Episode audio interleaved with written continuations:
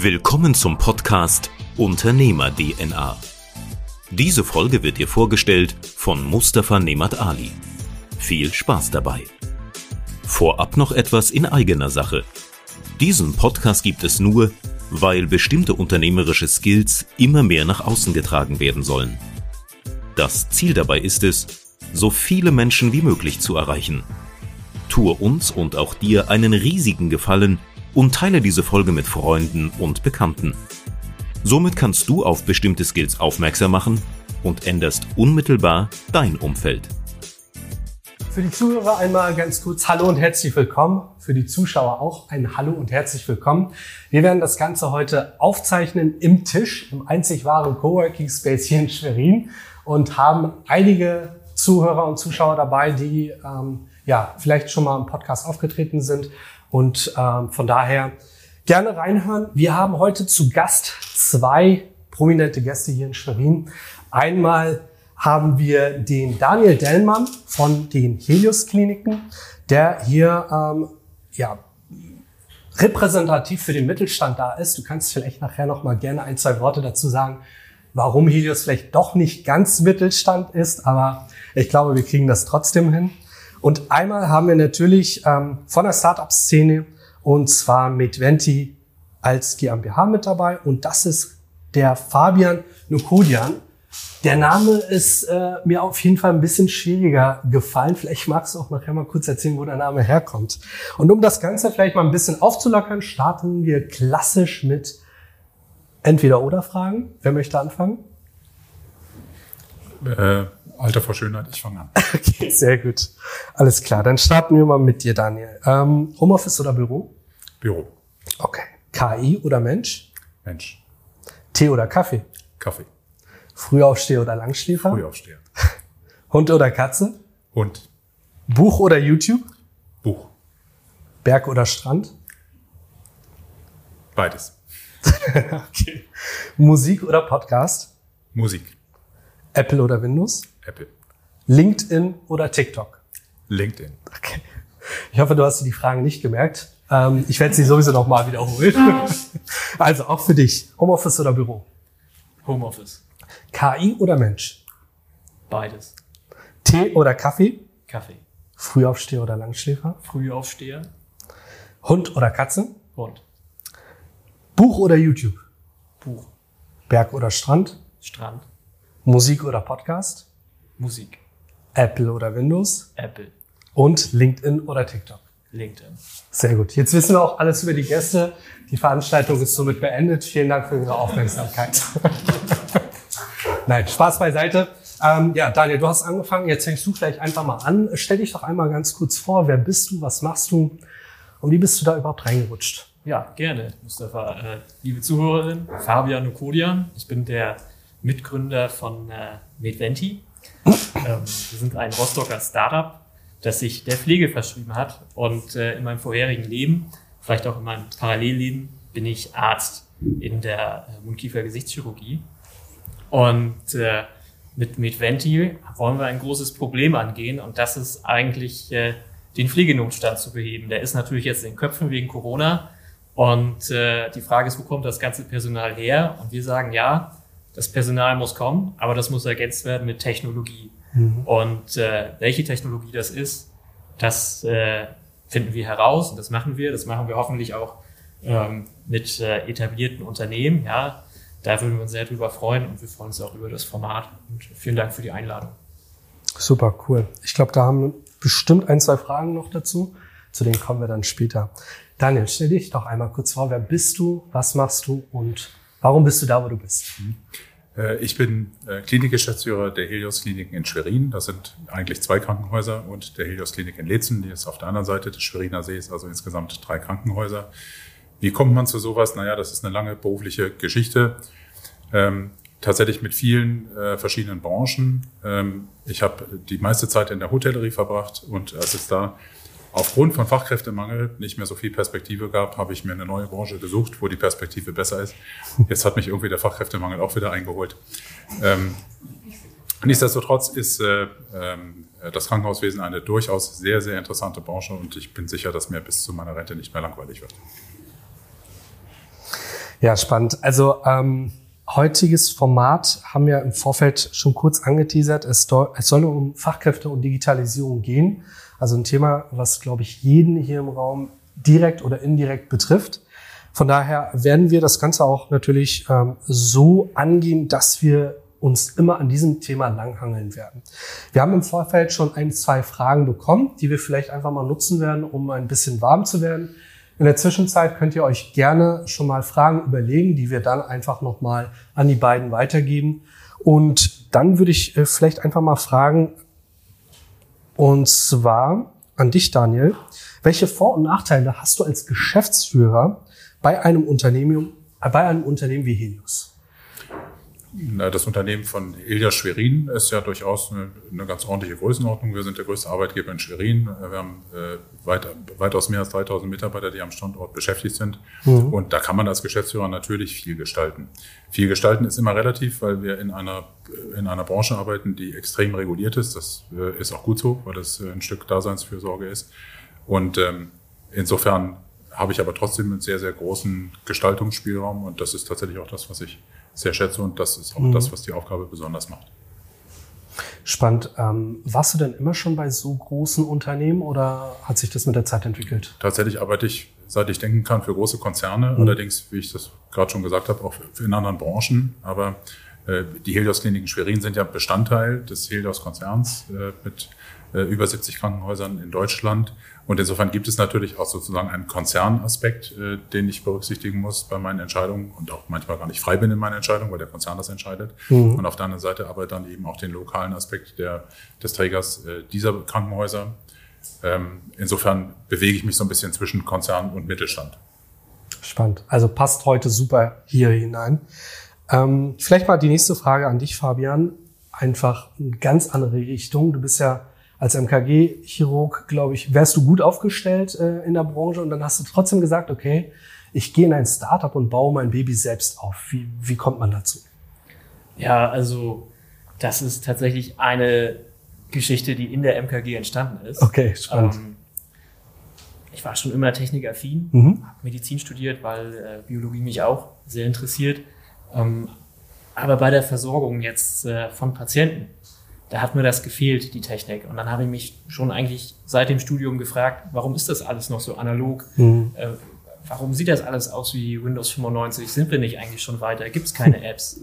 Und äh, richtig gestört hat mich das dann, als es einfach aufgefallen ist, dass bei der Patientenversorgung da ziemlich viel Potenzial oder Zeit verloren geht, die man mit Apps, die es eigentlich für andere Bereiche gibt, äh, einfach ja, einsparen könnte und die dann am Ende allen zu, zugutekommen. Also uns als äh, Gesundheitsexperten, auch wieder den Patientinnen. Ne? Also das ist ja, das war, das war so die, der, der Grundstein. Mhm. Und äh, gleichzeitig ne, gibt es in äh, angeheiratet, ich komme aus einer Ärztefamilie, okay. ein äh, Unternehmer und äh, der hat mir dann mal nahegelegt, du, äh, mach das doch einfach selbst. Und so ist es dann dazu gekommen. Magst du mal kurz erzählen, wie groß ihr seid, wie lange ihr das schon macht? Also die Idee ist äh, 2019 entstanden mhm. und die Unternehmensgründung dann im letzten Jahr, okay. also 2021. Ähm, die Corona-Pandemie hat uns da ein bisschen äh, verlangsamt, beziehungsweise auch mhm. nochmal so ins Grübeln gebracht, was, was können wir jetzt wirklich machen? Ist ja alles äh, gerade im Lockdown. Und äh, wir sind als, als äh, Gründer quasi ein, ein sehr heterogenes Team. Mhm. Wir sind drei Leute im Gründerteam und äh, sind mittlerweile zu fünft. Mhm. Und äh, ja, neben mir ist äh, ein Wirtschaftsingenieur, der Geschäftsführer und ein äh, Hardwareentwickler und Softwareentwickler ist da auch mit äh, Gründer. Ne? Und dadurch sind wir eigentlich schon formal so aufgestellt, dass wir IT-Anwendungen entwickeln können für den Gesundheitsbereich. Okay, spannend. Also wir hatten im Vorfeld so ein bisschen drüber gesprochen, welche Startups bislang schon bei Helios waren oder bei Helios mittlerweile genutzt werden. Das ist vielleicht eine gute Überleitung, dass äh, du vielleicht mal kurz erzählst, Daniel. Was sind eure Berührungspunkte bislang mit Startups gewesen und was hat schon erfolgreich funktioniert bislang? Ich glaube, wir hatten tatsächlich relativ viele Berührungspunkte mit mhm. Startups, äh, will aber nicht verhehlen, dass die letzten 26 Monate geprägt durch die Corona-Pandemie natürlich viele Dinge einfach ganz, ganz schlimm ins Stocken gebracht haben. Wenn man einfach mal den Zeitraum davor betrachtet, ähm, gab es immer mal wieder Kontaktaufnahme, weil natürlich das Krankenhauswesen und die Gesundheitsbranche an sich, glaube ich, ein ganz interessanter Markt ist. Und äh, Fabian hat es auch ausgeführt, warum man sehr schnell auf die Ideen kommt, äh, dass, äh, äh, dass man Ideen hat, die dann helfen können im Krankenhaus mit den strukturellen Problemen, die wir haben. Also wir haben viele Kontakte zu äh, Startups. Es gibt äh, immer mal wieder auch Ideen, die uns vorgetragen werden, die sehr schnell kein Interesse finden, weil wir also weil es vielleicht einfach eine Idee ist, die noch so weit weg ist von der Realisation in unseren Gedanken, dass wir uns das nicht vorstellen können. Mhm. Aber es gibt auch Dinge, die ganz klar auf der Hand liegen und äh, es gibt auch Startups, die tatsächlich auch schon einen Eingang äh, bei uns gefunden haben.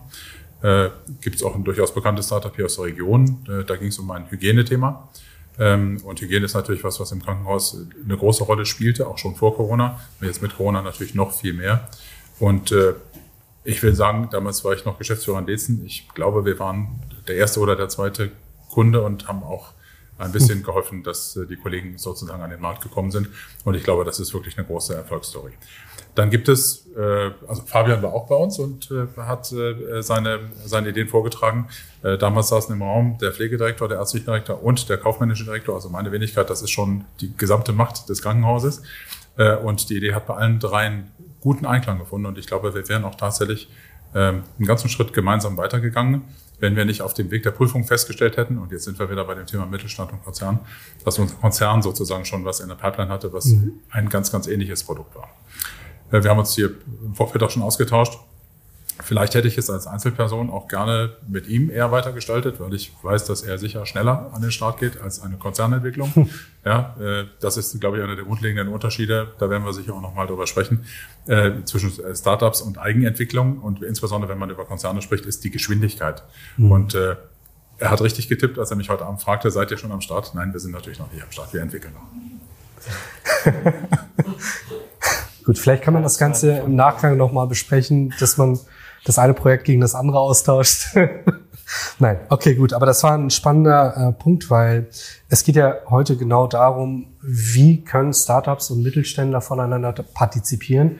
Und das Format ist ja heute erstmalig, soll in Zukunft auch immer wieder stattfinden, dass man auch wirklich so diese Netzwerke vor Ort stärkt. Und da wäre es tatsächlich interessant, ähm, auch Daniel, da hast du es kurz angeteasert, wer darüber entscheidet, ob ein Unternehmen mit eingeschlossen wird oder nicht. Ähm, ist denn regionaler Aspekt jetzt bei dem Startup, was du genannt hast, die sind ja aus der Region, ist das auch ein Aspekt, was berücksichtigt wird oder sagt ihr euch Nein. im Konzern eher nicht? Also ich glaube, das war tatsächlich mehr oder weniger Zufall damals mm, okay. auch, der, der regionale Zusammenhang. Mhm. Wahrscheinlich auch, weil es tatsächlich eine sehr praktische Komponente gab. Also die brauchten sozusagen Krankenhäuser und Flure von Stationen, um ihr Produkt auszuprobieren. Und dann fragt man natürlich das Krankenhaus erstmal, was in der Nähe ist. Also ja. ich glaube, das war tatsächlich eher der Grund. Ansonsten gerade bei technischen Entwicklung, bei App-Entwicklung ist das im Grunde egal, wo äh, das Startup sitzt. Mhm. Ähm, naja, natürlich äh, kommt man, äh, kommen die Ideen am meisten, die einen sozusagen äh, bei der Bewältigung der, der tagtäglichen Herausforderungen helfen. Und insofern kommt man natürlich immer wieder auf das Thema Fachkräftemangel und auf das Thema Digitalisierung schlussendlich irgendwie zurück, weil das sind die Themen, die uns alle drücken. Und da ist das jetzt auch relativ egal, ob man jetzt kleiner Mittelständler, großer Mittelständler oder Konzern ist. Das sind die Dinge, die uns mhm. bewegen. Mhm. Äh, Digitalisierung spielt im Gesundheitswesen noch eine ganz besonders große Rolle, weil wir durch die sehr tradierten Berufsstrukturen, die wir haben, äh, da manchmal gefühlt irgendwie Schwierigkeiten haben, aus dem Mittelalter rauszukommen. Glaube ich. Jetzt ist es für dich mit der Historia sehr spannend, das ist total authentisch, was du da erzählst. Wie gestaltet ihr denn euren Pitch oder wie geht ihr auf Unternehmen zu bislang? Also wir haben ein Kernprodukt, äh, hm. das ist der sogenannte digitale Pflegeruf. Magst du das mal kurz erklären? Ja klar. Also äh, typischerweise weiß man immer schon als Krankenhaus, was ein Pflegeruf ist. Ich erkläre mhm. es jetzt trotzdem nochmal. Also jedes Bett hat äh, einen roten Knopf. Ja, das ist äh, an der Fernbedienung für den Patienten. Wenn, den, den kennt, glaube ich, jeder. Den kennt vielleicht jeder, ja, wenn es ein Problem gibt. Und auf der anderen Seite piept es dann. Also okay. es gibt ein analoges Signal, es gibt eine Lichtleiste, da steht dann vielleicht Z8, B4 oder so. Mhm. Und das fährt dann da durch auf dem Gang. Und äh, das ist quasi die Klingel vom Patienten. Mhm. Und dann sage ich immer, ja, wir haben das digitalisiert und das sieht so aus.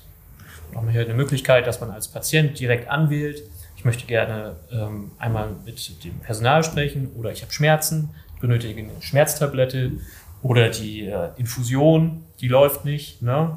Oder vielleicht auch vielleicht was Niederschwelliges, wie ich hätte gern typischerweise den Kamillentee. Mhm. Und äh, das geht dann bei der Pflegekraft ein, die kann das annehmen und erledigen. Und dann kommt immer die Frage, warum haben wir das gemacht?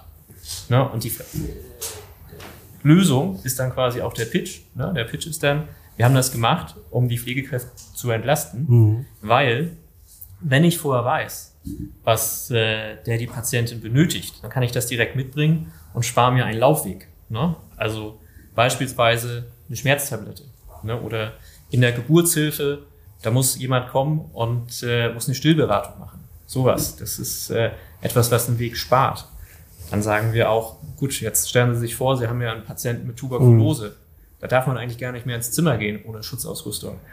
Warum gibt es da noch keine Möglichkeit zu kommunizieren? Also eine Barrierefreiheit für isolierte Patienten schaffen, vielleicht auch Material einsparen. Ja, man muss weniger in den Raum gehen, spart dann Kittel und Maske.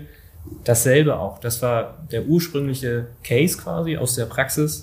Da hatte ich äh, ein Kind auf der Station als mhm. Stationsarzt betreut nach einer Lippenkiefer-Gaumspalten-OP. Ne? Danach soll man nicht sprechen, man hat ein sogenanntes Sprechverbot und äh, die Erwachsenen schreiben dann immer nach so einer OP. Aber das Kind konnte noch nicht schreiben. Es konnte dann nicht mal sagen, es ist Schmerzen hat und Hunger. Und dann war halt die Frage, okay, warum gibt es hier keine App, wo man tippen kann, ja, ich habe das und das Problem. Ne? Also Barrierefreiheit mhm. schaffen. Ne? Mhm. Auch im Sinne einer Mehrsprachigkeit vielleicht. Ne? Da haben wir auch schon im Vorfeld drüber gesprochen. Das ist äh, ja tatsächlich so, dass es im Krankenhaus ähm, da auch viele Sprachen miteinander aufeinandertreffen und da die Kommunikation herzustellen, da ist äh, Informatik einfach der Enabler dafür. Ne? Und äh, das ist im Wesentlichen der Pitch, ne? dass man dann quasi erklärt, warum hier eine digitale Lösung einfach besser funktioniert als ein analoges Signal. Total spannend. Also ich weiß nicht, wie es euch geht. Für mich klingt das sehr, sehr sinnvoll und ähm, sollte tatsächlich jedes Krankenhaus haben. Die Frage ist ja, Gut, wenn wir es selbst machen können, so äh, wie ihr es ja dann gemacht habt, dann erübrigt sich die Frage natürlich. Aber es ist wahrscheinlich auch etwas, womit ihr noch enorm viel Potenzial habt. Ja, total. Ne? Mhm. Also man muss ja immer sagen, in jedem Krankenhaus gibt es eine IT-Abteilung. Ja. In den Konzernen, da ist der Trend in Richtung eine zentrale IT-Abteilung. Macht auch absolut Sinn, mhm. dass äh, man weiß das nicht, aber Krankenhäuser haben teilweise über 200 Software-Systeme. Ähm. Und dann hat das eine Krankenhaus diese 200 Software-Systeme und das andere die. Und wenn man das alles quasi zentralisiert, dann macht das absolut Sinn, ähm, dass das darüber ausgespielt wird. Ne? Aber ähm, Krankenhäuser, die in einer Kleinkette sind, also vier, fünf Häuser oder vielleicht städtische Häuser, mhm. äh, die haben da eine IT-Abteilung, die ist ja für jedes System zuständig. Und da haben wir einen Ansatz gewählt, der kommt auch mal mehr in Trend, ja, Cloud-Lösung. Eigentlich war es immer on-premise, das heißt, die Software wird lokal auf dem Server ausgeführt. Aus, äh, ja, alles soll quasi im Krankenhaus sein. Mhm. Wir haben da mit der Gesundheitscloud ne, und auch durch Corona quasi jetzt äh, befeuert, ja, zu sagen, okay, das ist dieselbe Cloud, wo die äh, Corona-App der Bundesregierung läuft. Da haben wir auch unsere App gehostet und äh, haben die hohen Datenschutzanforderungen quasi auch äh, durch ein smartes Datenmanagement ohne äh, direkte Patientennamen quasi abgesichert, können wir dann auch sagen, auch kleineres Krankenhaus mit einer kleineren IT, wir können hier ohne großen Aufwand für euch diesen Part digitalisieren. Ne?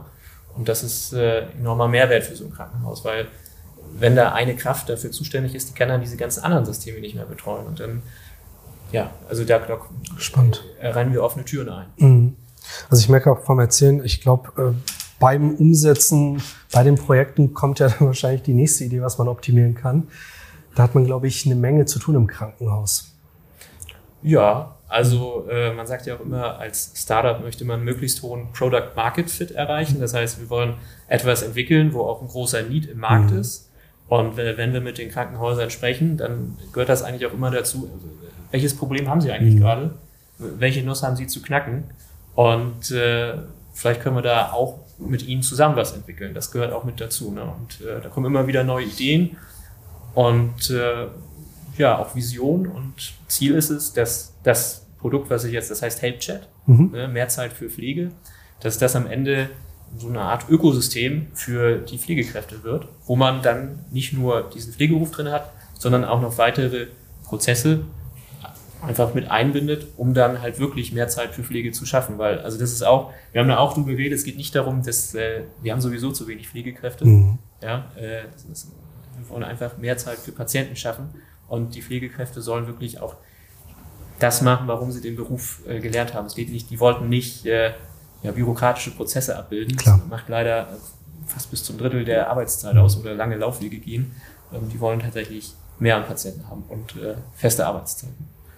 Das ist ein sehr spannender Punkt. Ich nutze mal die Überleitung gleich und gehe in das Thema Fachkräfte rein.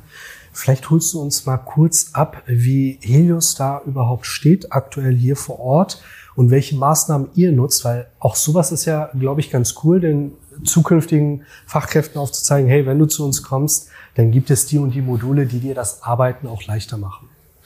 Also zunächst erstmal kann ich noch konkretisieren. Wir haben tatsächlich bei uns im Klinikum hier in Schwerin über 350 Subsysteme im Einsatz, nicht nur 200. Es ist wirklich eine, also eine Hölle.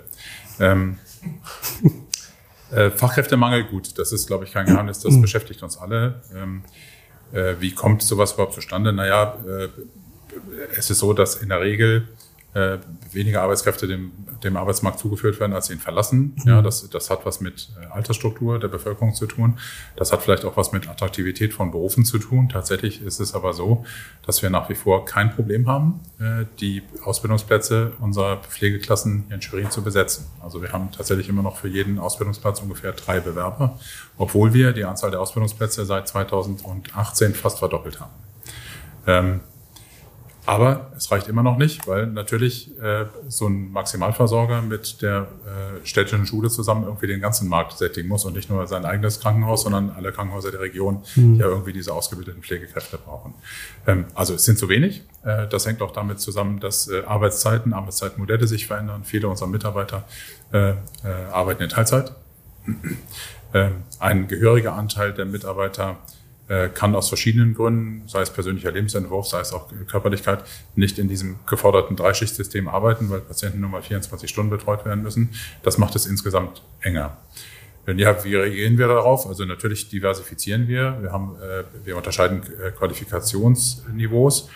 wir haben auch eingangs darüber diskutiert, die Änderung, die jetzt seit 2019 stattgefunden hat, in dem die Pflegekräfte sozusagen eins zu eins äh, aus dem Pauschalsystem rausgenommen werden oder eins zu eins erstattet werden, aber eben nur die höheren Qualifikationsniveaus. Das ist schwierig, ähm, ähm, weil wir natürlich soweit schon diversifiziert haben. Äh, also ging vorhin in dem Vorgespräch um einen Roboter, der das Essen vielleicht bringt. Mhm. Der wird nicht erstattet, aber eine qualifizierte Krankenschwester, die eine dreijährige Ausbildung hat, die das Essen bringt, die wird erstattet. Und äh, das ist natürlich äh, relativ schwierig. Dann würde wahrscheinlich jeder Kaufmann sagen, gut, dann macht es eben die Schwester. Ja. Ich will vielleicht noch eine kurze Anekdote erzählen, wie man auch äh, erkennen kann, wie in unserer Branche im Mittelstand gedacht wird und wieso wir die Hilfe von Startups brauchen, weil diese Herausforderung, dass Schwestern angeklingelt werden, aber nicht wissen, was sie jetzt, was, was der Patient will, gibt es ja schon seit 120 Jahren gefühlt. Unsere äh, spanischen Kollegen von Quiron Salud, wir haben eine äh, Krankenhauskette auch in Spanien, äh, die haben äh, sogenannte Klingelschwestern. Also das sind wenig qualifizierte äh, Mitarbeiter.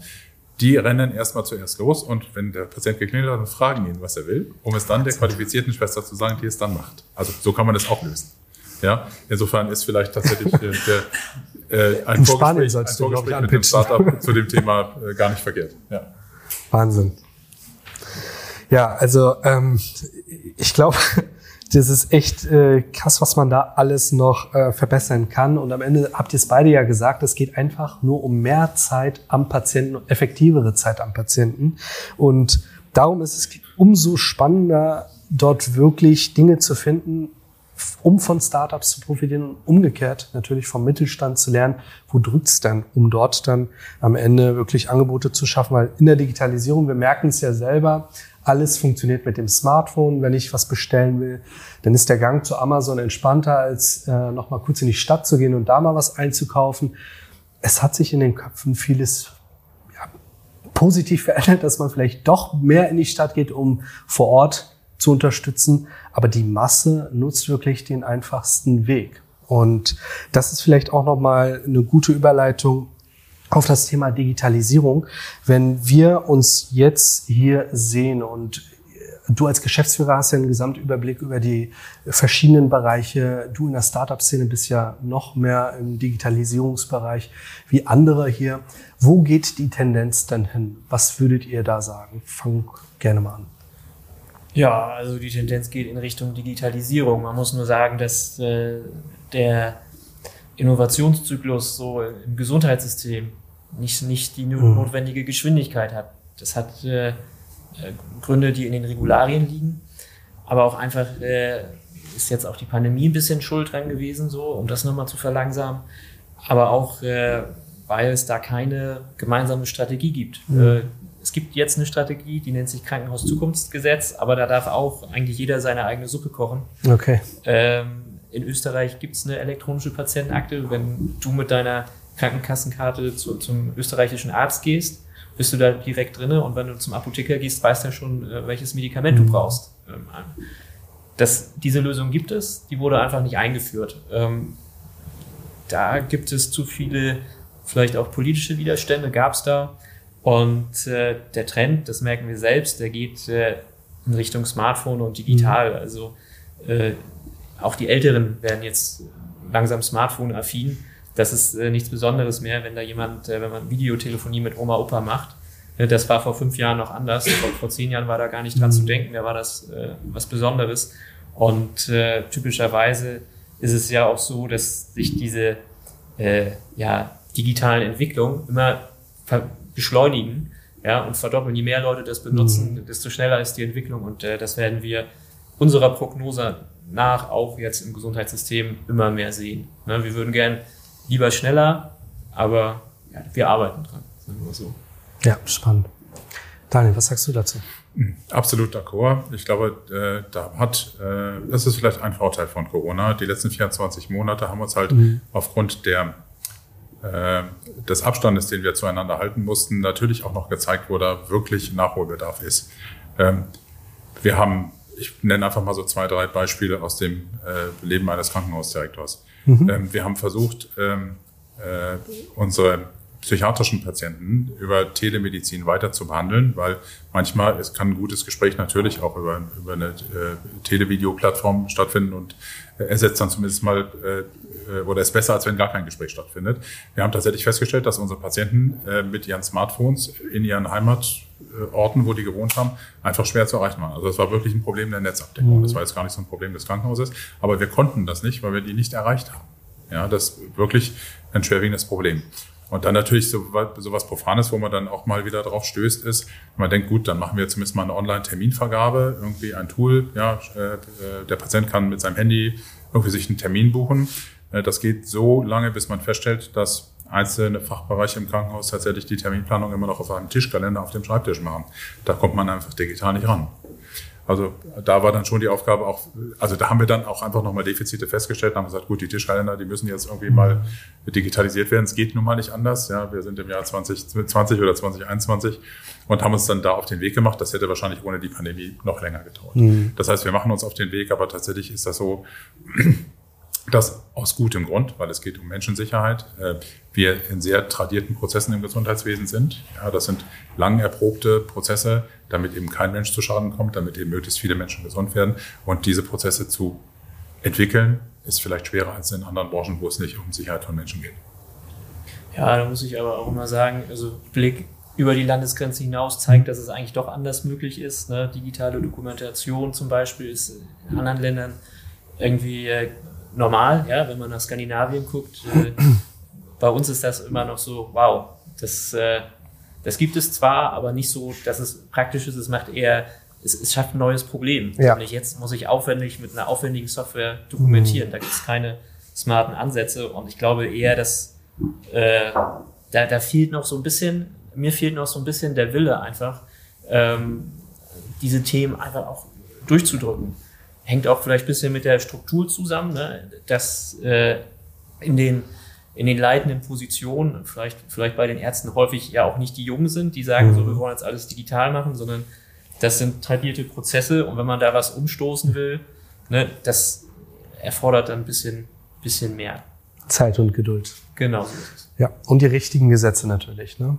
Also vieles hängt ja tatsächlich die, an der die haben, Gesetzgebung. wir, haben wir jetzt, ja, Mhm. da hat die Bundesregierung vorgelegt, vor allem der letzte Gesundheitsminister hat da ähm, echt, echt viel bewegt. Jetzt müssen wir nur gucken, dass das äh, alles auch so passt. Äh, typischerweise, wenn so ein Gesetz kommt, äh, Sie müssen jetzt die und die Infrastruktur Mhm. einführen, das wird dann immer, wenn Sie das nicht machen, dann kriegen Sie weniger Vergütung. Das wird immer nach hinten geschoben, weil es von vornherein nicht klappt. Ähm, ich hoffe, dass es dann mit dem Krankenhauszukunftsgesetz ein bisschen besser klappt. So, weil da soll bis Ende 2024 eigentlich alles geschehen, aber wir, wir sind optimistisch. Wir bleiben optimistisch. Ja. Wir arbeiten damit großzügigen Übergangsfristen. Sehr gut. Ich würde die Runde vielleicht mal eröffnen. Äh, welche Fragen habt ihr? Was wolltet ihr schon immer mal wissen? Einfach frei raus. Ich werde das Ganze auch nochmal wiederholen, dass die Zuhörer online das auch nochmal hören. Also, the stage is yours. Ja. Fabian, mich würde mich interessieren, wie fühlst du dich oder wie fühlt ihr euch als Startup aufgehoben im Gründerland MV? Das muss ich nicht wiederholen, das kam laut genug Also, an. also ich habe mich sehr gewundert, äh, was es für eine Unterstützung gibt eigentlich in Mecklenburg-Vorpommern für Startups. Ich dachte, gut, da muss man ja nach Berlin oder in Silicon Valley, aber mindestens nach Berlin. Ähm, und nach und nach, also wenn man dann mal guckt, und wir haben an der Uni erstmal geguckt, da gab es ein Gründerzentrum, das wiederum mit den relevanten Institutionen vernetzt ist, ja, also äh, Forschungsverbund beispielsweise. Ähm, es gibt auch jetzt einen Digital Health Hub in äh, Greifswald Mhm. und äh, da haben wir dann gemerkt, da ist ordentlich Druck dahinter in Mecklenburg. Und wenn man dann mal guckt, es gibt auch mehrere Startups. Wir haben schon über das Hygiene-Startup geredet. Äh, GWA Hygiene ist ja auch eine Erfolgs- und Success-Story aus MV.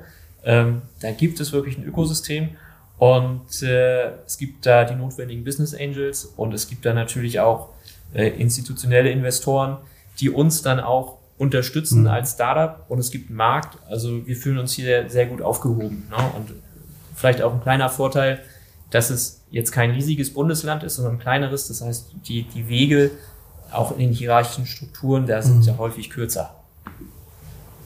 Ne? Ja, super, danke. Weitere Fragen? eine Frage an Daniel. Und zwar, als ihr an diesen Punkt gestoßen seid, wir wollen gerne das telemedizinisch abdecken und haben dann jetzt hier diesen infrastrukturellen Roadblock, also dieses Problem. Was macht ihr dann? Also hört man dann auf oder, oder, oder wie, wie geht ihr damit um? Sucht ihr nach Lösungen oder ist das dann erstmal so ein Thema, wo man sagt, kostet zu viel Fokus, Ressourcen, müssen wir erstmal liegen lassen? Also warum mich das interessiert ist, ich bin halt auch im, im theologischen Bereich äh, tätig und mache alles online, deswegen wundert mich die Aussage.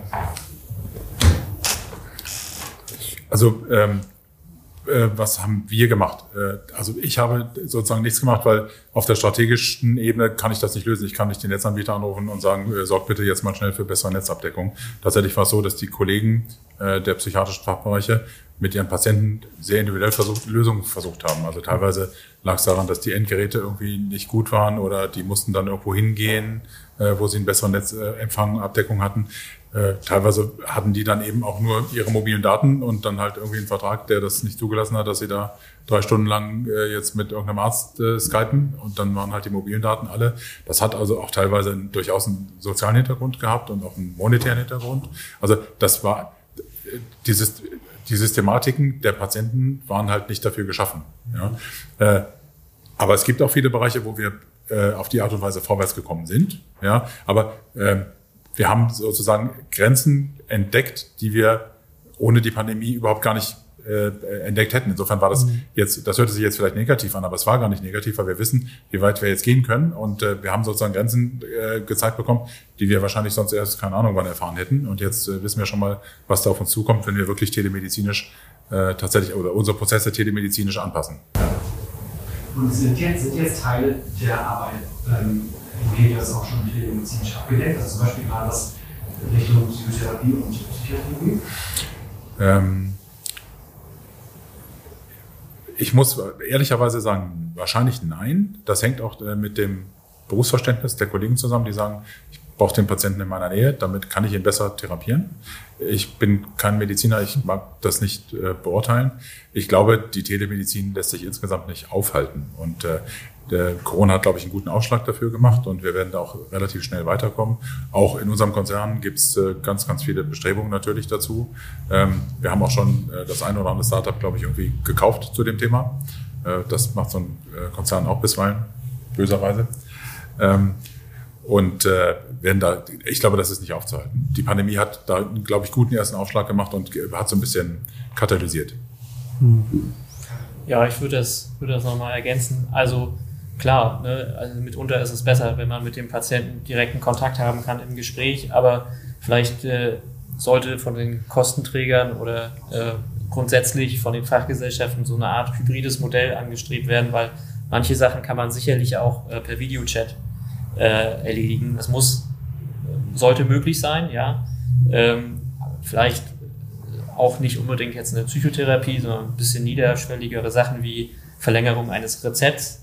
Ne, wir sprechen immer über Nachhaltigkeit. Warum muss ich jetzt mit meinem Auto in Mecklenburg 30 Kilometer fahren, um mir ein Rezept zu holen, was ich mir auch über Videochat holen kann in der Infrastruktur? Also äh, Internet sollte natürlich da sein.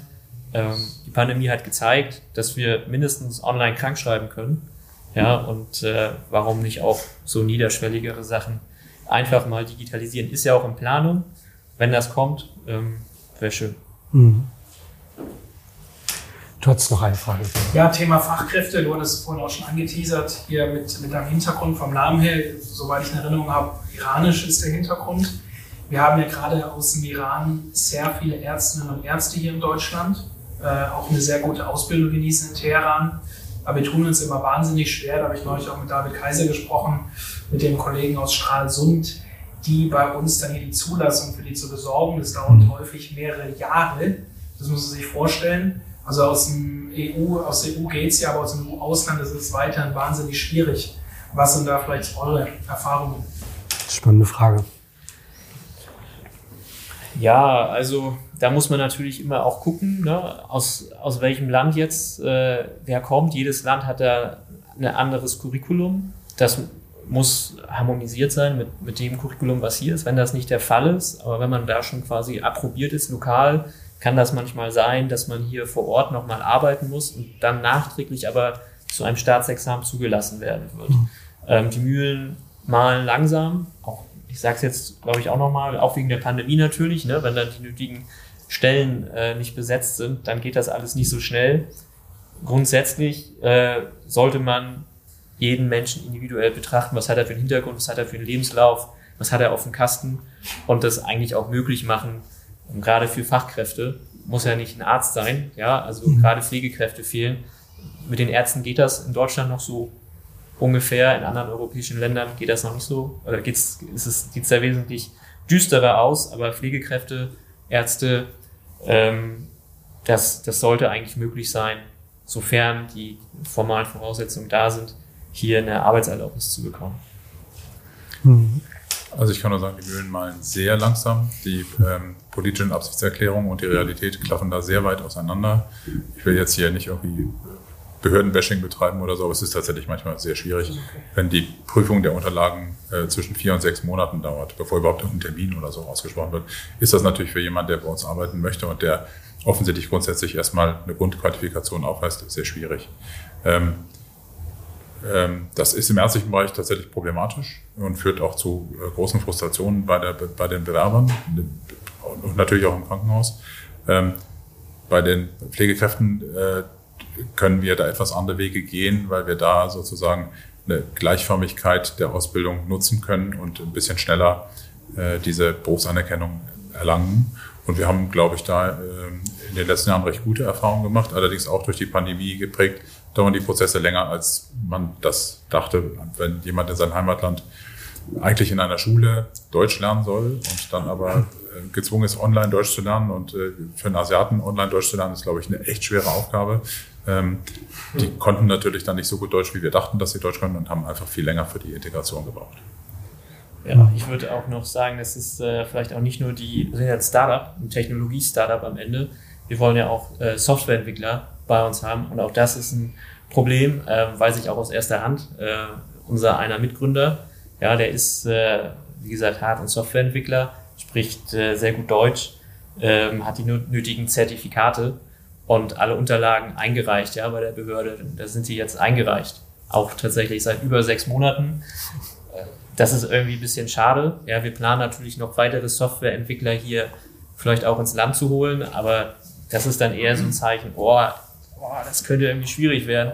Da würden wir uns wünschen, dass äh, politisch vielleicht da eine Möglichkeit gibt, so ja, echt Expertinnen hier schneller reinzuholen, dass die irgendwie ein Fast-Track-Verfahren bekommen. Das wäre das wäre echt gut. Also muss man sagen, grundsätzlich.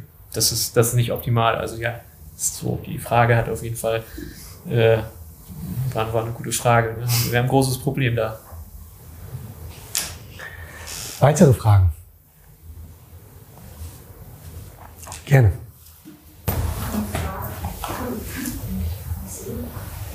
Ähm, fühlst du dich als Arzt, ich habe gerade schon so ein bisschen was von einem sehr konservativen Berufsverständnis rausgehört und als Gründer manchmal so ein Spannungsfeld? Hm, also ich möchte die Enden zusammenbringen. Ne? Also meiner Meinung nach schließt sich das nicht aus. Ähm, das ist äh, vielleicht einer meiner Talente, wo ich sagen würde, gut, äh, Gegensätze kann man auch zusammenbringen. Und äh, das brauchen wir auch.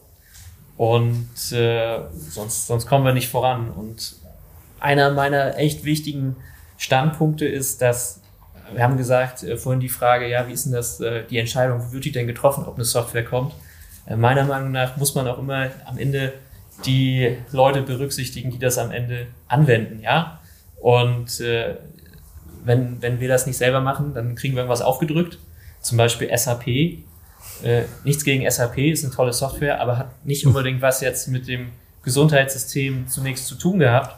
Und äh, das ist einfach ein riesengroßes Problem, dass IT-Produkte entwickelt werden und die Nutzer, also eine anwenderbasierte Entwicklung, das viel zu selten geschieht. Und da ist echt der, das, das Startup-mäßige, ne, dass man sagt, okay, wir gucken, was wollen eigentlich die Endnutzer mhm. wirklich haben. Ähm, das ist der, meiner Meinung nach der richtige Ansatz um sowas auch in die Fläche zu tragen. Ne? Weil was bringt eine Lösung, ne? also, oder was würde unsere Lösung bringen, wenn Pflegekräfte sagen, oh, nicht noch so ein, noch so ein Ding und die Schulung fand ich auch schon super kompliziert und ich verstehe gar nicht, womit ich hier arbeite. Äh, da verschreckt man dann am Ende die äh, Leute und das war dann eigentlich für mich äh, ganz logisch, das dann auch am Ende selbst zu machen, weil eigentlich können ja nur wir das wissen, wie sowas aussehen muss. Mhm.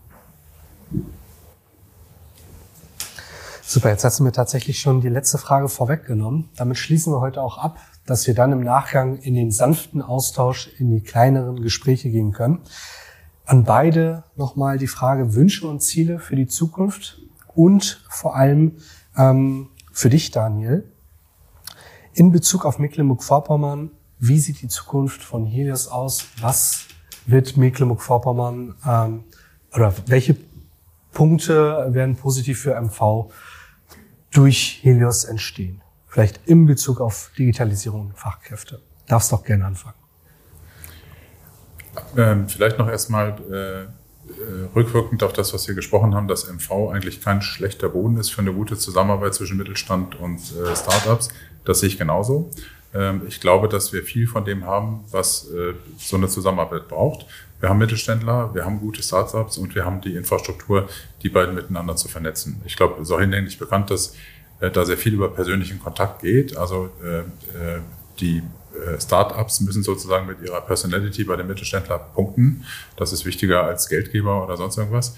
Und ich glaube, dafür haben wir eine wirklich gute Struktur, weil einfach die Vernetzung dann da ist.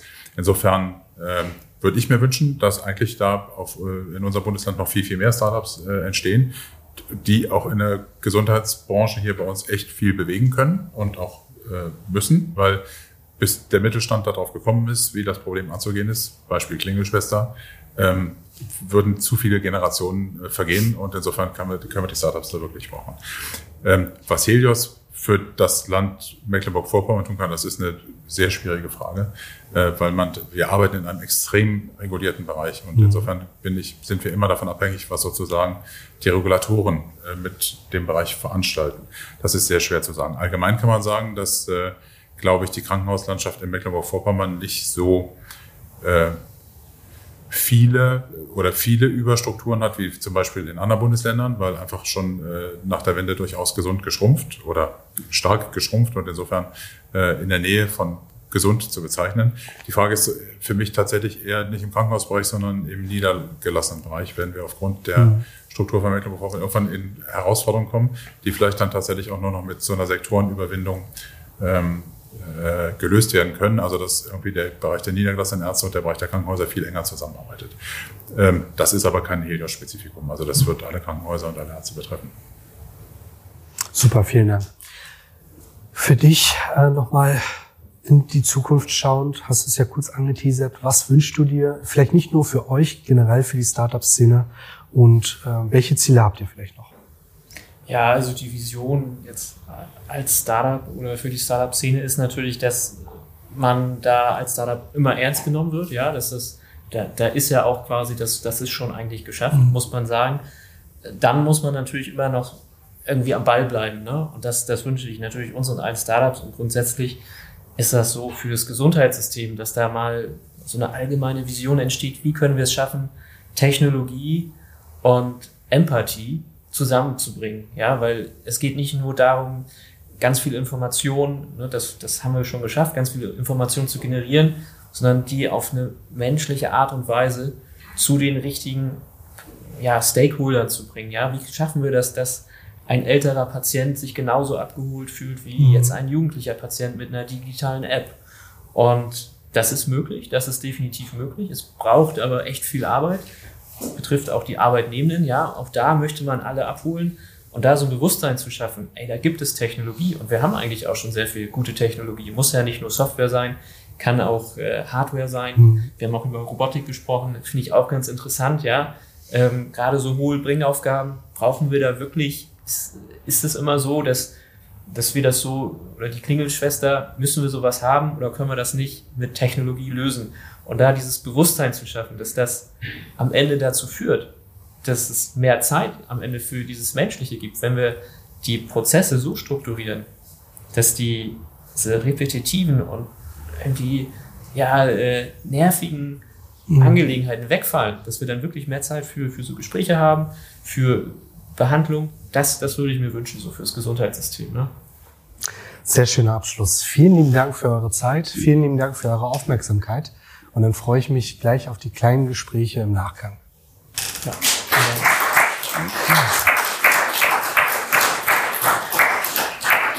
Wenn dir dieser Podcast gefallen hat, dann vernetz dich auf Instagram, Facebook oder LinkedIn mit Mustafa Nemat Ali. Folge dem Podcast, um keine weitere Folge zu verpassen und hinterlasse gern eine 5-Sterne-Bewertung auf iTunes, damit wir noch mehr Menschen erreichen können.